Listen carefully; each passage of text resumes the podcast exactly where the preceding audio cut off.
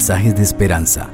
Reflexión diaria en el plan Reavivados por su palabra con el pastor Álvaro Rodríguez. Que nuestro Padre Celestial derrame toda bendición espiritual sobre tu vida. Cuando nuestra vida está sin la bendición de Dios, pareciera un desierto árido, sin agua, sin sombra, donde el sol que quema de los problemas invade nuestra vida. Sin embargo, cuando Dios da su bendición, convierte nuestro desierto en campo productivo. Convierte la sequía en manantiales de agua. Convierte lo inesperado, lo sorpresivo en bendición. Que sea Dios bendiciendo tu vida y haciendo fructífera tu existencia. El capítulo 24 del segundo libro de Reyes será nuestro texto para estudiar. Antes de hacer lectura de la palabra, vamos a orar. Padre, gracias te damos por la vida. Seguro que hoy estoy orando con alguien que su vida está convertida en un desierto, tiene problemas, dificultades se han presentado de manera inesperada y siente que las cosas no van bien, pero tú eres el Dios de las oportunidades, eres el Dios de la bendición. Tienes el poder para convertir lo imposible en posible. Convierte los desiertos en campos fértiles, la sequía en manantiales de agua. Conviertes, querido Padre, todo lo que nos sucede en bendición. Por eso te ruego en este momento que puedas llegar a la vida de esa persona. Posiblemente está viviendo la noche más oscura de su vida, en medio de la soledad y el frío que implica la vivencia de tristeza que está experimentando. Pero te ruego, Señor, en este momento que puedas manifestarte como la fogata en medio de la helada noche puedas traer bendición a ese corazón, puedas traer calor y ánimo para continuar. Que seas tú, Señor, hablándonos a través del texto bíblico en el poderoso nombre maravilloso del Señor Jesucristo. Amén. Así dice la palabra del Señor. Durante el reinado de Joacín, el rey Nabucodonosor de Babilonia invadió a Judá y Joacín se convirtió en su súbdito durante tres años, aunque luego decidió rebelarse contra él. Pero el Señor envió contra Joacín tropas de caldeos, sirios, moabitas y amonitas para que destruyeran a Judá, en cumplimiento de la palabra del Señor anunciada por medio de sus siervos los profetas. Esto le sucedió a Judá por mandato del Señor, para borrarla de su presencia por causa de los pecados de Manasés y por todo lo que él hizo, y por la sangre inocente que derramó, como en efecto llenó a Jerusalén de sangre inocente, el Señor no quiso perdonar. Los demás hechos de Joacín y todas sus obras se hallan registrados en el libro de las crónicas de los reyes de Judá. Cuando Joacín fue a reunirse con sus antepasados, reinó en su lugar su hijo Joaquín. Nunca más el faraón volvió a salir de Egipto porque el rey de Babilonia conquistó todo su territorio, desde el río de Egipto hasta el río Éufrates. Joaquín tenía 18 años cuando comenzó a reinar y reinó en Jerusalén tres meses. Su madre se llamaba Nejustá, hija de Elnatán, y era de Jerusalén. Pero Joaquín hizo lo malo ante los ojos del Señor, tal y como lo había hecho su padre.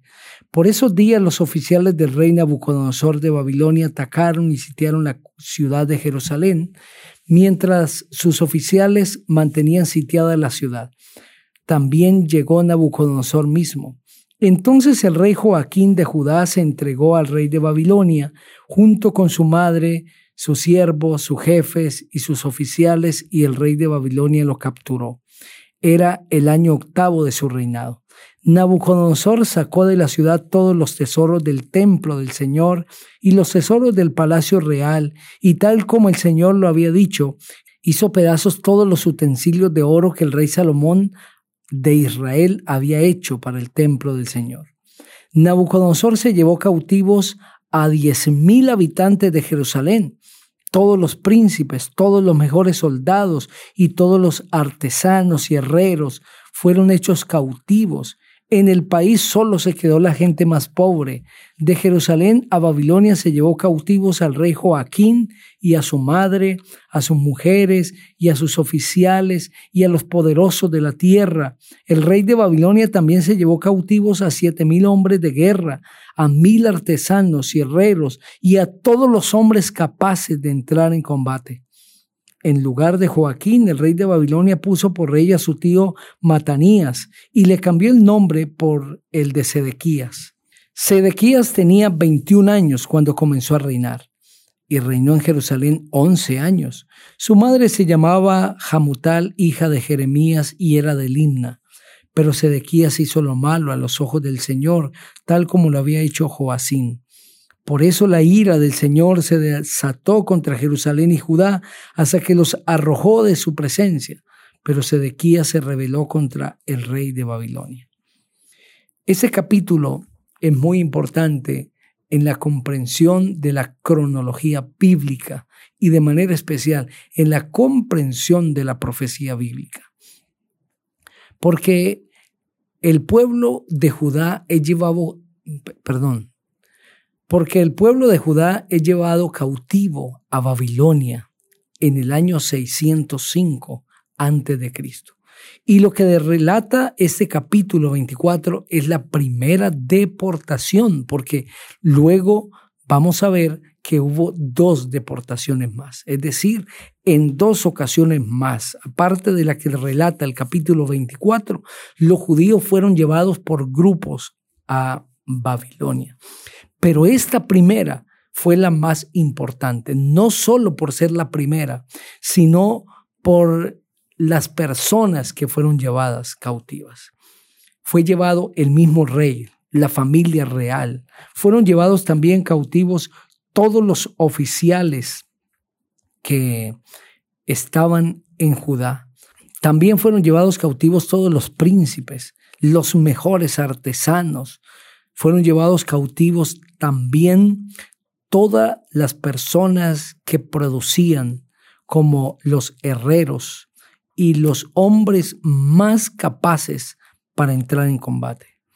Alrededor de siete mil hombres de guerra también fueron llevados cautivos. Es decir, en esta primera deportación a Babilonia que el rey de Babilonia, Nabucodonosor, llevó, debilitó el país no solo eso, sino que esta primera deportación abría las puertas para que hubiese una segunda y que esa ocurriese de una manera más fácil.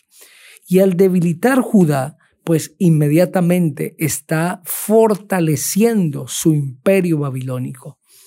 Todas estas personas que han sido llevadas cautivas van a producir, van a ser una ganancia para Babilonia, va a ser una fortaleza para Babilonia. Sin embargo, van a restar política, militar, espiritualmente y socialmente a Judá. Pero ¿por qué Dios permite esta deportación? El capítulo anterior, que fue el 24, dice que fue porque Judá hizo lo malo delante de Dios. Por eso el Señor decidió permitir que el rey Nabucodonosor viniese y atacase a Jerusalén. Pero este nunca fue el plan de Dios. Sin embargo, el pecado separa al hombre de Dios. Y en esta ocasión es Jerusalén la que está siendo separada de Dios por sus pecados, porque sus reyes hacen lo malo delante del Señor. A pesar de que Dios levantó un rey que hizo una reforma en el pueblo, el rey Josías, y que andó en rectitud su hijo Joacás y luego Joacín. no hacen lo bueno delante del Señor, sino que hacen lo malo. Por eso el Señor permite que los caldeos vengan y sitien a Jerusalén y luego se lleven cautivos a todos estos miembros de esta ciudad, a todos estos habitantes, perdón, y luego se lleven cautivos a todos estos habitantes de Jerusalén, incluyendo su rey. ¿Por qué digo que esta deportación es importante? Porque para poder comprender la profecía de las 2300 tardes y mañanas, la profecía de las 70 semanas que presenta Daniel el capítulo 8 y el capítulo 9, que esas profecías parten desde el momento en que se da una orden de que estos cautivos que ahora son llevados regresen a Jerusalén después de 70 años para calcular esa fecha. Debemos calcular la fecha de inicio de la deportación que ocurre en el año 605 antes de Cristo. Queridos amigos, aquí hay lecciones extraordinarias, pero quiero resaltar una de ellas, que creo que es la lección general, cuando nosotros nos negamos en andar por el camino de la bendición, nos va a alcanzar la maldición. Y no es que Dios quiera enviarnos maldiciones para que nosotros ahora vivamos bajo el peso de la maldición. No, es que existen solo dos caminos en este mundo, el camino de la bendición y el de la maldición. El camino de la bendición implica obediencia. Es el camino que Dios ha trazado, es el camino de la fidelidad, es el camino de la lealtad, es el camino del hacer la voluntad de Dios. Ese es el camino de la bendición. El camino de la maldición es el de la desobediencia, el de la rebeldía, el, de, el desacato. Y cuando yo decido ir por ese camino de la rebeldía, pues he decidido ir por el camino de la maldición. Y las consecuencias que vendrán son inevitables. Dios ya nos ha anticipado los resultados y el pueblo de Israel quiso ir por el camino de la rebeldía y desobediencia y esos son los resultados. Eligen el nombre de Jesús hoy seguir el camino de la bendición. Ese camino es el mejor. Quiero invitarte para que pidamos esto al Señor en oración. Dios, ayúdanos hoy a vivir en obediencia delante de ti. Ayúdanos, Señor, para tomar el camino de la bendición. En el nombre del Señor Jesucristo. Amén. El Señor te bendiga